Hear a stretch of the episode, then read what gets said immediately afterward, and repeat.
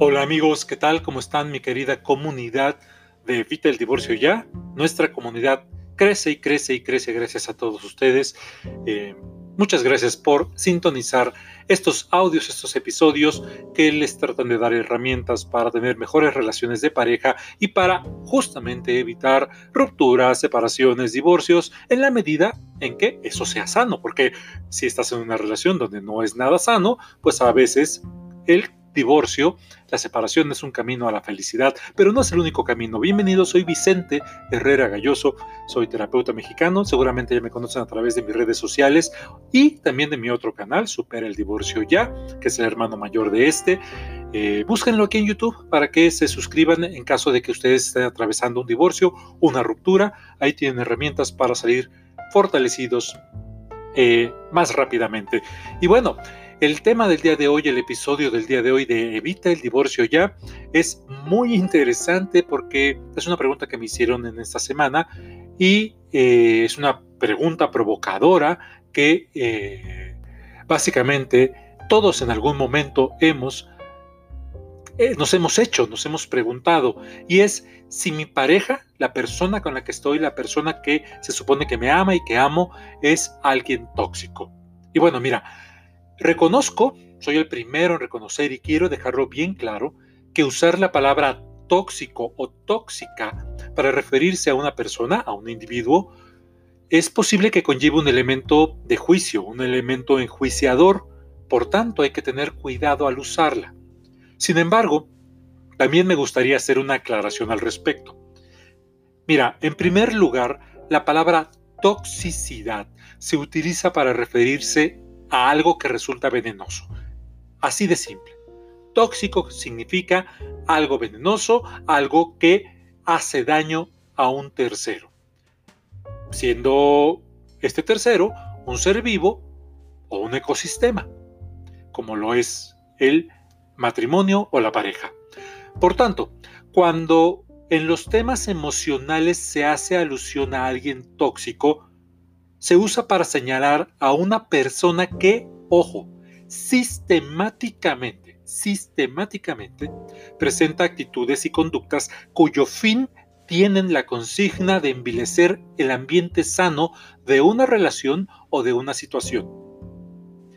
Como en estos episodios nos estamos refiriendo a los vínculos afectivos entre dos personas, a la pareja, pues voy a usar el término personalidad tóxica bajo el sentido que te acabo de explicar. Así que pues eh, quiero aclarar que no, que no es un juicio de valor. En resumidas cuentas, la persona ubicada en este rubro de toxicidad va a presentar tres características que se replican, que se repiten una y otra vez y que son claramente perceptibles. De esta manera tú puedes darte una idea de si tu pareja es una personalidad tóxica. Estas características se presentan en cascada, es decir, una tras otra, y prácticamente no varían en su patrón.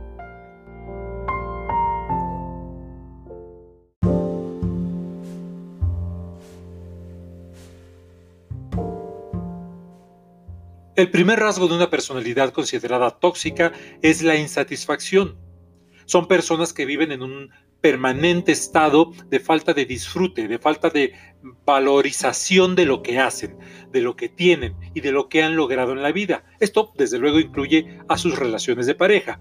Dicha actitud proviene de un afán desmedido de perfeccionismo, ya que tienden a querer controlar su entorno, el mismo que incluye a otras personas. Cuando esta insatisfacción se vuelve evidente para la persona, hay un shock interno con el que le cuesta trabajo lidiar, porque hacerlo, es decir, lidiar con ello, implicaría aceptar que hay algo que no está bien dentro de ellos y que se niegan a esa posibilidad porque irónicamente significaría perder el control, algo que no pueden ellos ni siquiera considerar porque el control es su manera de defenderse.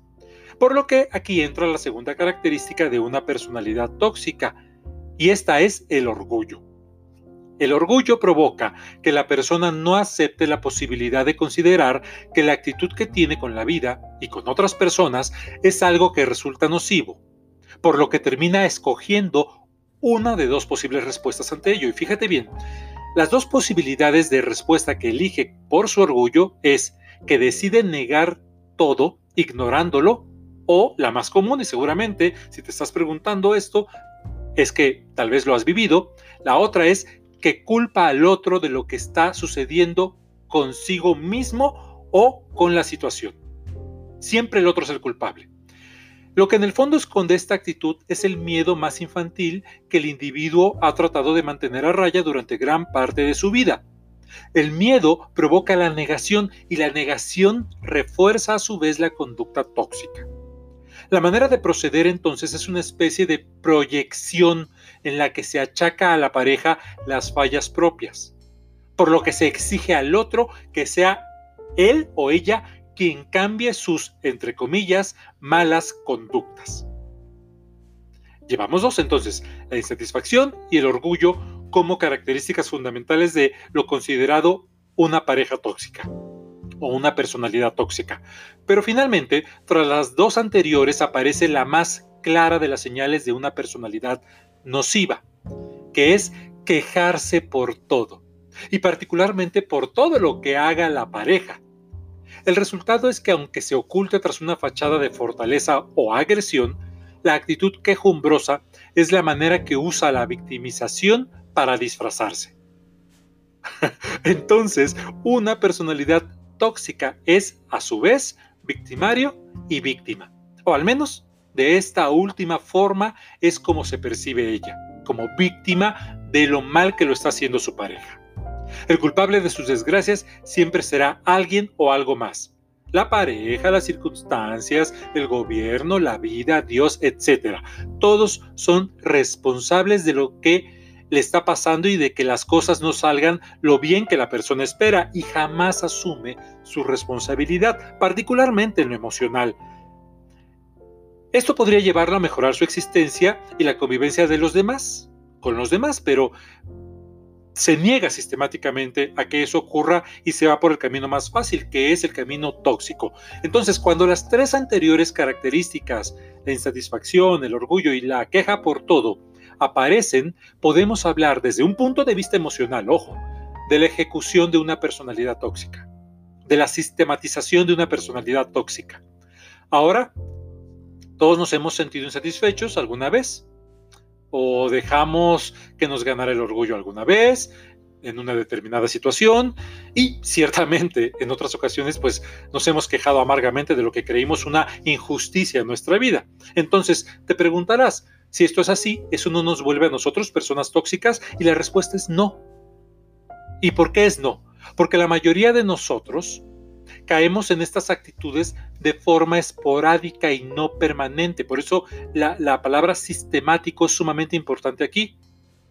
Entonces, tenemos actitudes tóxicas de forma esporádica como cualquier ser humano, pero al no volverlo sistemático, eso marca una diferencia sustancial, importantísima, entre ser una persona tóxica o ser una persona que tuvo una actitud o un momento tóxico. Es muy importante que te quede clara esta diferencia.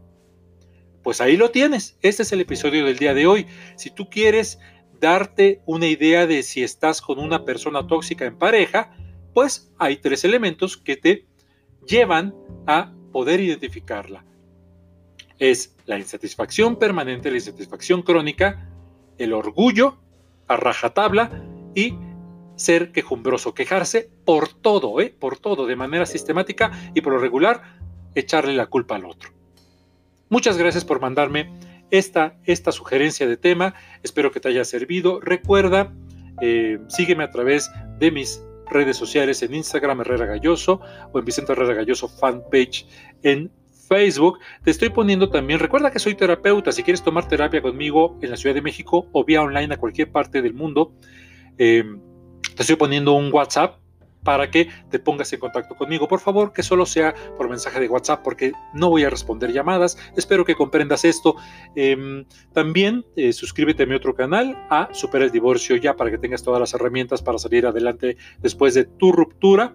Mándame tus temas, recuerda activar la campanita aquí abajo para que no te pierdas ninguno de los temas, suscríbete y la mejor manera de hacer crecer este canal, si crees que vale la pena, si te ha gustado, es que lo recomiendes con otras personas y que lo compartas a través de tus propias redes sociales si el tema, si el episodio te gusta. Recuerda, siempre he sostenido que un matrimonio, una pareja, eh, es algo por lo que vale completamente la pena luchar y esforzarse hasta el final, siempre dentro de límites razonablemente y emocionalmente sanos. Soy tu amigo Vicente Herrera Galloso. Te veo la siguiente vez. Recuerda que subimos episodios los martes y los jueves. Suscríbete. Hasta pronto. Muchas gracias. Bye.